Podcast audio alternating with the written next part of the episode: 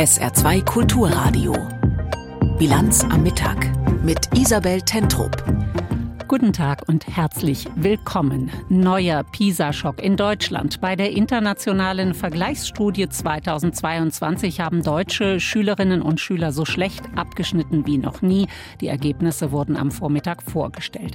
Ein Thema hier in der Bilanz am Mittag. Zunächst aber geht es um die aktuelle Lage in Israel und Gaza und um die Frage, was aus dem Karlsruher Haushaltsurteil fürs Saarland folgt. Darüber berät heute der Haushaltsausschuss des Saarländischen Landtags. Der Gaza-Krieg, er beschäftigt uns auch heute. Immer noch sind mehr als 100 Geiseln in der Hand der radikal-islamischen Hamas. Aus dem Süden des Gazastreifens werden heftige Kämpfe gemeldet zwischen der israelischen Armee und der Hamas. Mehr zur aktuellen Lage im Nahen Osten berichtet Björn Dake. Das Nasser-Krankenhaus in Ran Yunis. Ein Video der Weltgesundheitsorganisation zeigt, wie sich Menschen vor der Notaufnahme drängen. Im Krankenhaus stehen die Menschen Schlange. Patienten liegen auf den Fluren in Betten. Der Arzt Muhammad Ahmed Al-Qudra versucht ihnen zu helfen. Es kommen viele Schwerverletzte zu uns. Amputationen, neurochirurgische Eingriffe, allgemeine Operationen vor allem in den letzten vier Tagen. Wir haben viele Fälle zur Operation ins europäische Krankenhaus verlegt.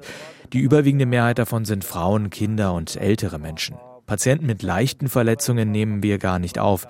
Die Situation ist schlecht. Wie die Hilfsorganisation Ärzte ohne Grenzen berichtet, sieht es in den anderen Krankenhäusern in der Region ähnlich aus. Seit die israelische Armee ihre Angriffe im Süden des Gazastreifens intensiviert hat, registrieren die Krankenhäuser einen starken Zulauf. Die israelische Armee versucht weiter, die Hamas militärisch in die Ecke zu treiben.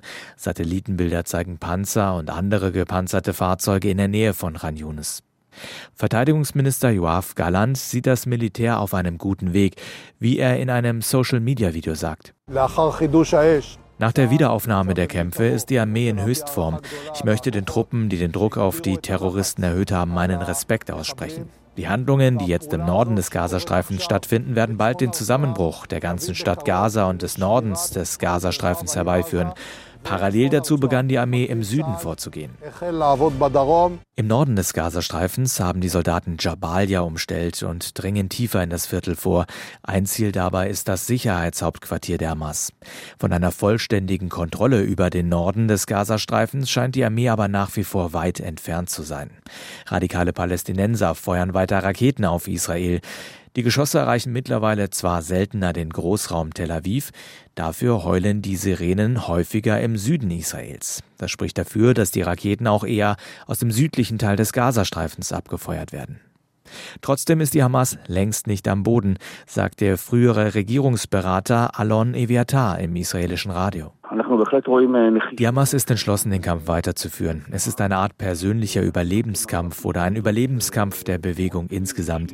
Wir haben die Hamas noch nicht aus ihrem Gleichgewicht gebracht und ich würde sagen, dass uns noch viele Brocken bevorstehen. Der Kampf, den die Hamas dort führt, ist die komplette Verwirklichung des Begriffs Märtyrertod.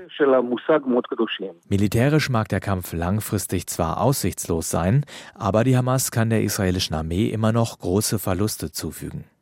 Für die israelische Regierung bleibt es das Kriegsziel, die Hamas zu zerstören. Ein Schlüssel dafür ist das Tunnelsystem der Terrororganisation. Wie das Wall Street Journal berichtet, hat Israel Pläne, die Tunnel mit Meerwasser zu fluten. Die Zeitung beruft sich dabei auf US-Beamte. Von der israelischen Armee heißt es zu dem Bericht, sie arbeite auf unterschiedliche Weise daran, die terroristischen Fähigkeiten der Hamas zu zerschlagen. Dabei setze sie verschiedene militärische und technologische Mittel ein. Bisher hat die Armee nach eigenen Angaben 800 Tunnelschächte entdeckt. Etwa 500 davon will sie mittlerweile zerstört haben.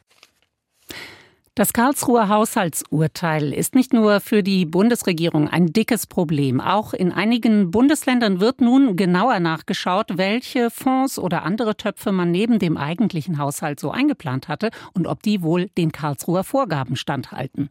Heute tagt der Haushaltsausschuss des Saarländischen Landtags eine Sondersitzung zum Urteil des Bundesverfassungsgerichts.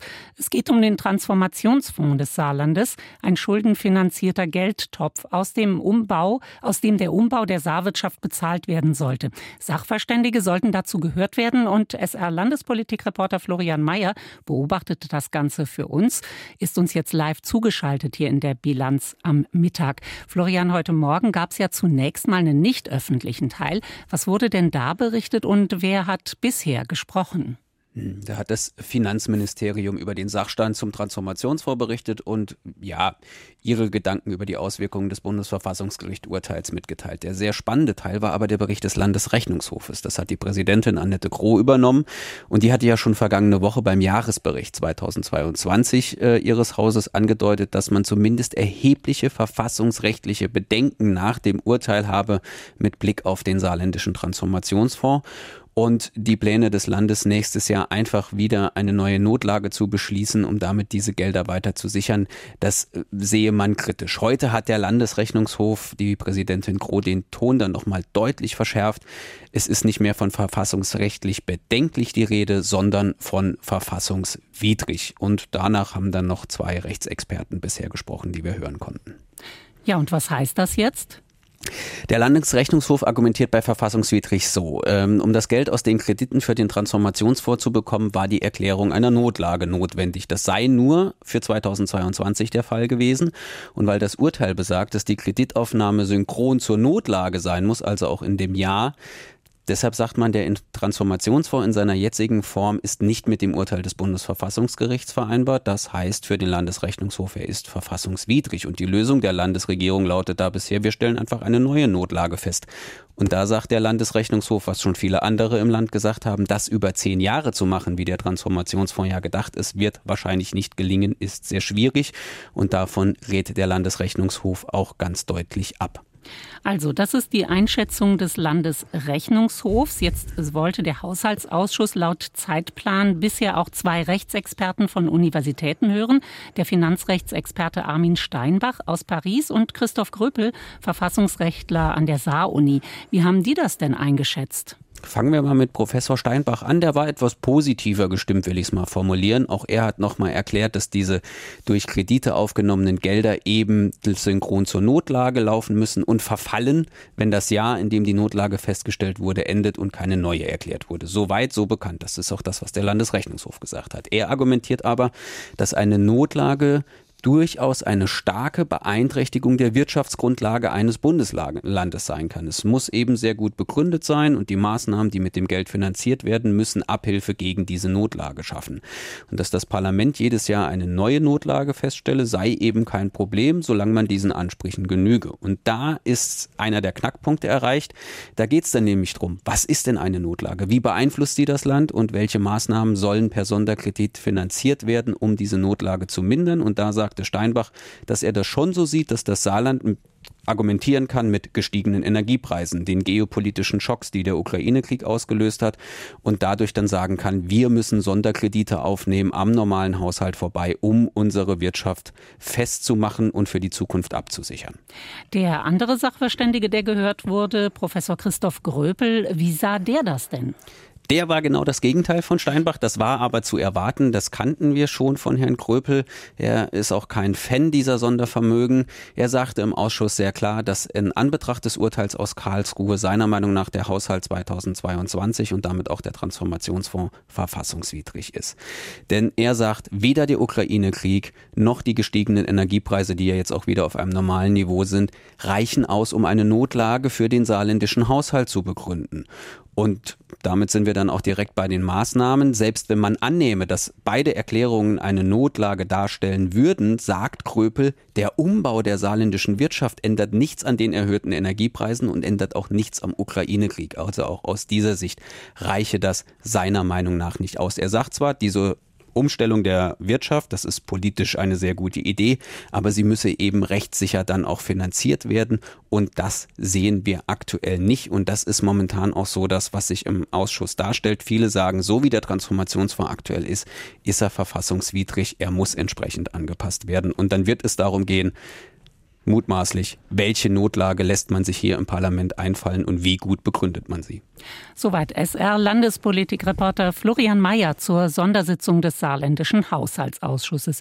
Und auch in Berlin geht es heute nochmal um die Folgen des Karlsruher Urteils. Der Haushaltsausschuss des Bundestags befragt Sachverständige zu dem Plan, für das laufende Jahr noch die Schuldenbremse auszusetzen. Die Ampelkoalition will damit verhindern, dass der Bundeshaushalt verfassungswidrig wird. Ob dieser Plan aufgeht, was die Sachverständigen dazu sagen, das hören Sie in aller Ausführlichkeit nach 17 17.30 Uhr in der Bilanz am Abend. Und in der Bilanz am Mittag geht es jetzt um den neuen PISA-Schock für Deutschland. In der aktuellen Leistungsvergleichsstudie der OECD haben 15-Jährige an deutschen Schulen so schlecht abgeschnitten wie noch nie. Getestet wurde im Jahr 2022. Das war die erste PISA-Studie nach der Corona-Pandemie. Die Ergebnisse in Deutschland fasst Sarah Beham zusammen. In Mathe, Lesen und Naturwissenschaften, also die Fächer, die bei der Studie angeschaut worden sind, sind die jetzigen Testergebnisse die niedrigsten, die jemals gemessen worden sind. Wenn man da mal genau auf Mathe schaut, zeigt sich, dass die 15-Jährigen im internationalen Vergleich nicht mehr über dem Durchschnitt, sondern nur noch im Durchschnitt liegen. Genauso sieht's auch beim Lesen aus. Das passt zwar zum generellen negativen Abwärtstrend, heißt, die Leistungen der Schüler gehen insgesamt international nach unten, aber in Deutschland ist dieser Leistungsabfall eben mit am stärksten, was viele jetzt als besorgniserregend bezeichnen. Die PISA-Vergleichsstudie, die wird seit dem Jahr 2000 durchgeführt, alle drei Jahre. Und schon die erste Studie hatte in Deutschland für den berühmten PISA-Schock gesorgt. Die 15-Jährigen in Deutschland schnitten damals extrem schlecht ab. Außerdem zeigte die OECD damals auf, wie eng soziale Herkunft und Bildungschancen in Deutschland zusammenhängen. Es folgte eine heftige Bildungsdebatte. Die Ergebnisse verbesserten sich dann deutlich, aber zuletzt waren sie wieder schlechter geworden. Und warum hat Deutschland dieses Mal so so schlecht abgeschnitten wie nie? Die Studienautoren nennen da drei Hauptgründe. Erstens spielt die Corona-Pandemie mit Schulschließungen und Distanzunterricht eine große Rolle. Zweitens, und das ist fast der wichtigste Faktor, der Zusammenhang zwischen guten Ergebnissen in der Schule und der sozialen Herkunft. Wenn also Kinder aus armen Familien stammen, aus zugewanderten Familien oder aus einem Elternhaus, in dem kein Deutsch gesprochen wird, schneiden sie schlechter ab. Und drittens, klar, der Lehrermangel ist ein großes Problem. Forderungen gibt's jetzt nach dem schlechten PISA-Zeugnis wieder viele. Das Institut der deutschen Wirtschaft verlangt von der Politik, mehr Quereinsteiger als Lehrer zu gewinnen und Kinder aus eingewanderten Familien besser zu integrieren, die Sprachförderung auszuweiten. Ähnliche Konsequenzen ziehen auch die deutschen Studienleiter. Da heißt es, Sprache ist der Schlüssel für den Erfolg in der Schule. Da muss schon ganz früh bei den Kindern angesetzt werden. Soweit Sarah Beham mit Informationen über die aktuelle PISA-Studie. Bei dem internationalen Leistungsvergleichstest hat Deutschland so schlecht abgeschnitten wie noch nie. Und wir wechseln den Schauplatz von den Schulen zur Uni. Eigentlich heißt es ja, Bildung sei der Weg aus der Armut. Doch für viele Studentinnen und Studenten in Deutschland scheint das Studium zurzeit eher der Weg in die Armut. Die ständige Angst, Rechnungen nicht bezahlen zu können, kennt auch der Saarbrücker Student Adrian Gräf, der gerne sorgenfrei studieren würde. Laszlo Mura hat ihn getroffen ich stehe dann im Supermarkt und überlege mir halt, was wäre jetzt das billige Essen, das ich jetzt kaufen könnte. Zum Beispiel Bohnen. Bohnen machen satt. Und wenn ich mir irgendwas anderes kaufe, denke ich mir halt, ja, richtig scheiße. Adrian Gräf studiert Gymnasiallehramt an der Uni in Saarbrücken und wohnt in einer Zweier-WG. Seine monatlichen Fixkosten liegen bei ca. 600 Euro. Er bezieht BAföG und arbeitet nebenbei in der Unibibliothek. Und dann bin ich bei ungefähr 900 Euro oder so. Und was dann noch übrig bleibt für Essen oder Hobbys, das ist dann halt immer schwierig.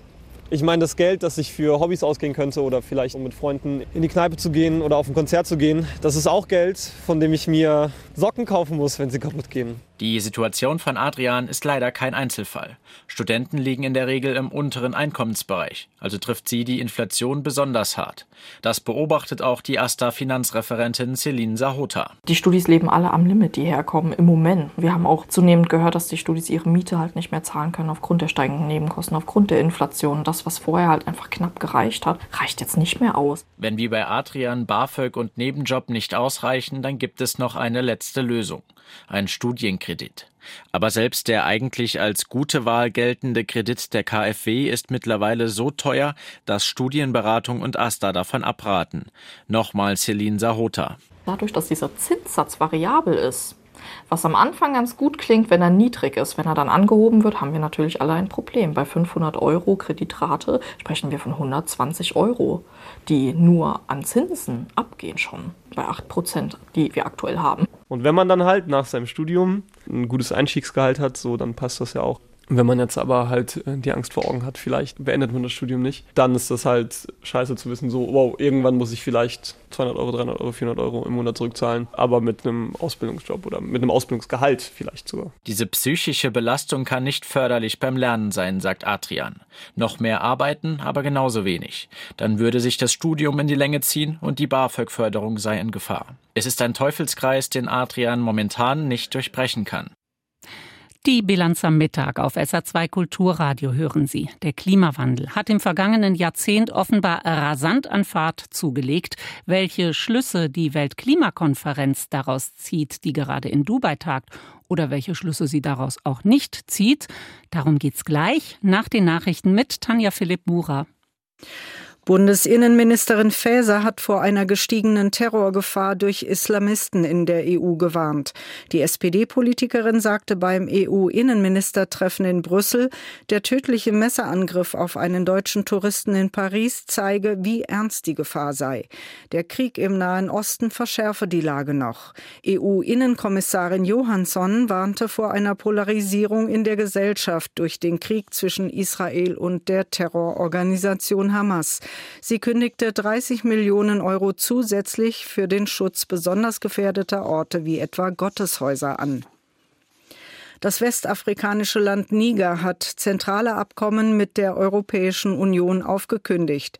Wie gestern Abend bekannt wurde, hat die Militärregierung die Zusammenarbeit im Rahmen einer zivilen und einer militärischen Mission für beendet erklärt.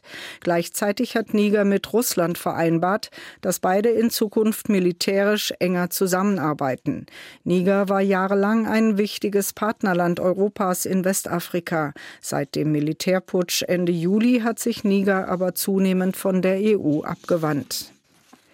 Das Saarland gehört bei der Ärztedichte zu den Top 3 Bundesländern in Deutschland. Das geht aus Zahlen der Bundesärztekammer hervor, die die Seite öffnungszeitenbuch.de analysiert hat. Demnach kommen auf 1000 Saarländer 5,3 Ärzte. Nur in Hamburg und Bremen sind es mehr. Auch was die Öffnungszeiten der Praxen betrifft, gehört das Saarland zu den ersten fünf. Hier haben die Ärztinnen und Ärzte rund 30,7 Sprechstunden pro Woche. Dabei gibt gibt es auch große Unterschiede zwischen den einzelnen Fachrichtungen. Besonders lange Öffnungszeiten haben dabei die Zahnärzte, die kürzesten findet man bei den Allgemeinärzten. Das Festival für französischsprachige Gegenwartsdramatik Primeur wird in diesem Jahr mit dem Prix de l'Académie de Berlin ausgezeichnet. Das teilte die Jury mit. Zur Begründung hieß es, das Festival Primeur fördere den Austausch zwischen den beiden Ländern bereits seit 16 Jahren und entspreche damit in besonderer Weise den Zielen der Akademie. Für das Festival werden Theaterstücke der französischen Gegenwartsdramatik ins Deutsche übersetzt. Die mit 10.000 Euro dotierte Auszeichnung wird jährlich an Personen, Institutionen oder Projekte vergeben, die zur Belebung und Vertiefung der Beziehungen zwischen Deutschland und Frankreich beitragen. Die Preisverleihung findet morgen in Berlin statt.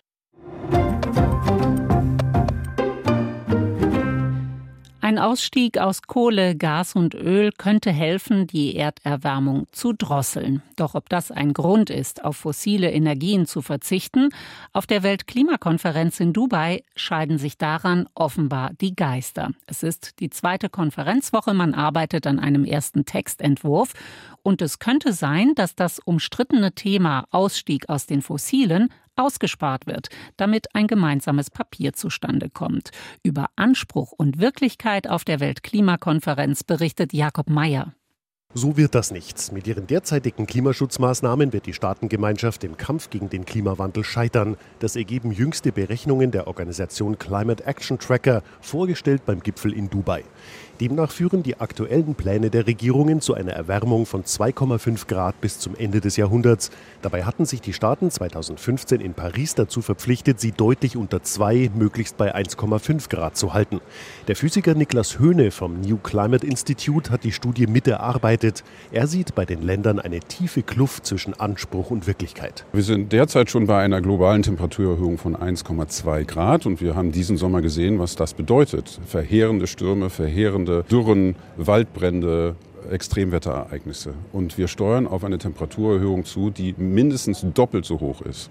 Da kann man sich schnell vorstellen, dass das zu Situationen führt, an die wir uns einfach nicht mehr anpassen können. Die spürbaren Auswirkungen des Klimawandels verschärfen sich. Trotzdem haben die Regierungen beim Klimaschutz nicht nachgelegt, beklagt die Organisation. Die Ziele seien zu schwach. Wir sind sehr, sehr spät dran mit Klimaschutz und wir müssen eigentlich jedes Jahr jetzt einen riesigen Schritt nach vorne machen. Und den haben wir dieses Jahr leider nicht gesehen. Und das gilt weltweit. Indonesiens Emissionen aus der Kohlenutzung sind sprunghaft angestiegen. Saudi-Arabiens staatliche Ölgesellschaft Aramco plant, die Produktion zu erhöhen. Großbritannien büßt durch politische Kehrtwendungen seine Vorreiterrolle ein, unter anderem indem es die Öl- und Gasförderung in der Nordsee verdoppelt. China setzt bei der Stromerzeugung weiter stark auf fossile Brennstoffe. Immerhin sollen die Emissionen früher sinken als bisher gedacht, nämlich ab 2025. Und der weltgrößte Klimasünder hat den Anteil erneuerbarer Energien rekordverdächtig gesteigert. Der Climate Action Tracker lobt das massive Investitionsprogramm der US-Regierung, den Inflation Reduction Act, um grüne Technologien zu unterstützen. Tadel gibt es, weil in den USA die Öl- und Gasproduktion und die Ausfuhren fossiler Brennstoffe ansteigen.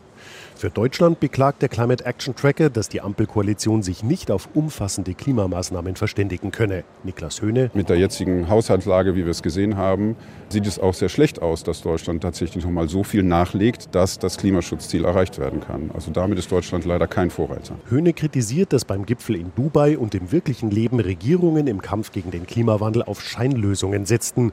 Dazu zählt er die in Deutschland vor allem von der FDP propagierten E-Fuels, also synthetisch hergestellte Kraftstoffe, die herkömmliche Verbrennungsmotoren antreiben. Sie sind aus Sicht der Experten keine Lösung, vollkommen ineffizient und viel zu teuer. Die Abscheidung oder Speicherung von Kohlenstoff bewerten sie als Schlupflöcher, um den eigentlich nötigen Ausstieg aus fossilen Brennstoffen zu verhindern oder zu verzögern. Dabei sei das 1,5 Grad Ziel noch erreichbar, so Höhne, wenn die Staaten in den Notfallmodus schalten. Die wichtigste positive Entwicklung ist, dass die Erneuerbaren uns dieses Jahr wieder positiv überrascht haben. Sie sind deutlich günstiger geworden als gedacht. Sie sind auch schneller ausgebaut worden als gedacht und das bedeutet eigentlich, dass alle Länder mehr machen können. Auch die Absatzzahlen von Elektroautos sind deutlich schneller hochgegangen als gedacht weltweit. Der Climate Action Tracker berechnet, bei welchen Temperaturen die Welt landet, wenn die Regierungen die von ihnen ausgearbeiteten Klimaschutzziele umsetzen. Der Ausstieg aus fossilen Energien. Ein sehr umstrittenes Thema, auch weil Erdöl für viele Staaten ein ziemlich gutes Geschäft ist. Auch Russland macht viele Ölgeschäfte und genau das sollte Putin zumindest nicht mehr mit der EU machen können. Das war der Plan, als die Staats- und Regierungschefs der EU vor einem Jahr ein Ölembargo beschlossen. Die EU wollte verhindern, dass Russland übers Öl Geld verdient, mit dem es seinen Angriffskrieg in der Ukraine bezahlt zahlen kann. Doch trotz der EU-Sanktionen hängt Osteuropa weiter am russischen Öl. Marianne Allweis.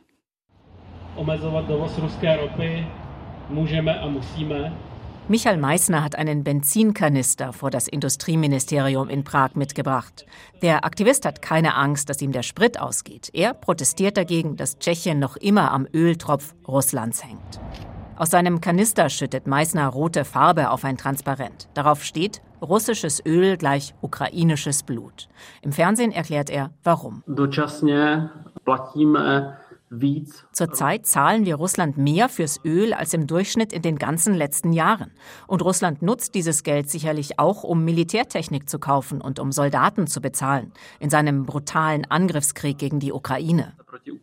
Tschechien importiert aktuell in der Tat mehr Öl über die russische Druschba-Pipeline als vor dem Krieg. Der höchste Stand seit dem Jahr 2012. Von den Russland-Sanktionen ist diese Pipeline nicht betroffen. Diese Ausnahme nutzen Tschechien, die Slowakei und Ungarn. Polen und Deutschland, die auch an Druschba angeschlossen sind, haben darauf verzichtet. Meissner sammelt zusammen mit der Organisation Nein zu russischem Öl Unterschriften für eine Petition an die tschechische Politik. Sie solle den privaten Pipeline-Betreiber dazu motivieren, woanders einzukaufen. Die Regierung in Prag sieht sich eigentlich als starke Stimme der Ukraine in der EU. Mit dem Ausstieg aus dem russischen Öl sei das aber nicht so einfach, sagt Industrieminister Josef Sikela. Zuerst müsse das Pipeline-Netz nach Italien ausgebaut werden. Im Moment installieren wir größere Turbinen und robustere Motoren. Nach dem Ende dieses Projekts wird es möglich sein, sämtliche Lieferungen aus Russland über die Ölpipeline Druschba zu stoppen. Doch das dauert. Im Jahr 2025 könnte es soweit sein und es kostet. Dagegen ist das russische Rohöl laut Energieexperten derzeit einfach viel billiger als anderes. Tschechien ist außerdem auch indirekt abhängig von russischem Erdöl. Das Land stellt selbst nicht genug Treibstoff her, sondern importiert einen großen Teil aus der Slowakei. Die einzige Raffinerie des Nachbarlandes verarbeitet vor allem russisches Öl und liefert rund ein Fünftel des tschechischen Bedarfs, in einigen Regionen sogar die Hälfte. Doch ab heute soll damit Schluss sein. Dann darf Slovnaft nichts mehr exportieren, was aus Russland stammt. Sollte diese Ausnahme nicht verlängert werden, könnte es zu einer Destabilisierung der Lieferung von Erdölprodukten und Treibstoffen kommen, warnt der slowakische Parlamentspräsident Peter Pellegrini. Nicht nur bei uns und in Tschechien, sondern auch in der ganzen Region. Außerdem dürften die Spritpreise steigen. Daher unterstützt die tschechische Regierung den slowakischen Verlängerungswunsch bei der EU. Und auch Ungarn wirbt dafür, denn Slovnaft gehört dem ungarischen Mineralölkonzern MOL. Die Umstellung auf nicht-russisches Erdöl sei teuer und werde sich noch mindestens bis 2025 hinziehen, heißt es. Die Raffinerie könne derzeit nur rund 30 Prozent anderes Öl verarbeiten, zu wenig für Tschechien. Wir werden natürlich ab dem 5.12. trotz Sanktionen voll einsatzfähig sein, versichert der Slovnaft-Sprecher. Wir werden weiterhin versuchen, den tschechischen Markt zu beliefern. Wir müssen sehen, wie erfolgreich wir sein werden. Egal wie Brüssel entscheidet, fest steht, leicht fällt der Slowakei und Tschechien der Ausstieg aus dem russischen Öl nicht. Uns bleibt das Wetter im Saarland nass kalt heute mit vielen Wolken. Heute Nachmittag regnet es teils länger andauernd. In den Höhenlagen oberhalb von 500 bis 600 Metern ist auch Schnee dabei. Bis 3 Grad heute Nachmittag im Hochwald, bis 7 Grad an der Mosel. Kommende Nacht 4 bis 1 Grad, zeitweise Regen, im Hochwald auch als Schneeregen. Später bleibt es dann trockener. Morgen am Mittwoch erst noch ein bisschen Regen. Der Nachmittag ist trockener gemeldet. Morgen 2 bis 6 Grad. Und das war die Bilanz am Mittag mit Isabel Tentrup. Danke für Ihre Aufmerksamkeit. SR2 Kulturradio. Auslandspresseschau. Der Kommentar der Neuen Zürcher Zeitung aus der Schweiz beschäftigt sich mit der zweiwöchigen Weltklimakonferenz in Dubai. Die Mammutveranstaltung zeigt, dass die UN-Klimakonferenzen eine enorme Eigendynamik entwickelt haben. Die Zahl derer, die mit dem Wunsch teilnehmen, etwas Gutes für das Klima zu tun, wird im Verhältnis zu all denen, die aus eher eigennützigen Gründen dabei sein wollen, immer kleiner. Bei der hohen Zahl an Konferenzteilnehmern vor Ort reibt man sich die Augen. Hat es nicht gerade eine Pandemie gegeben, in der wir gelernt haben, wie leicht sich persönliche Zusammenkünfte ersetzen lassen? Es wäre wünschenswert, man würde sich bei künftigen Weltklimakonferenzen wieder darauf konzentrieren, über gemeinsame Regeln für den Klimaschutz zu beraten. Darüber hinausgehende Veranstaltungen könnten in die virtuelle Welt verlegt werden. Die Presse aus Österreich meint dazu, der notwendige Abschied von fossilen Energieträgern bleibt bisher ein Minderheitenprogramm. Müssen wir ohne Öl und Gas zurück in die Höhlen? Davor warnt Sultan Al-Jaber, Präsident der COP28. Er gab die Marschrichtung schon vor Wochen vor und behauptete, es gebe keine Wissenschaft hinter der Forderung nach einem Ausstieg aus fossiler Energie.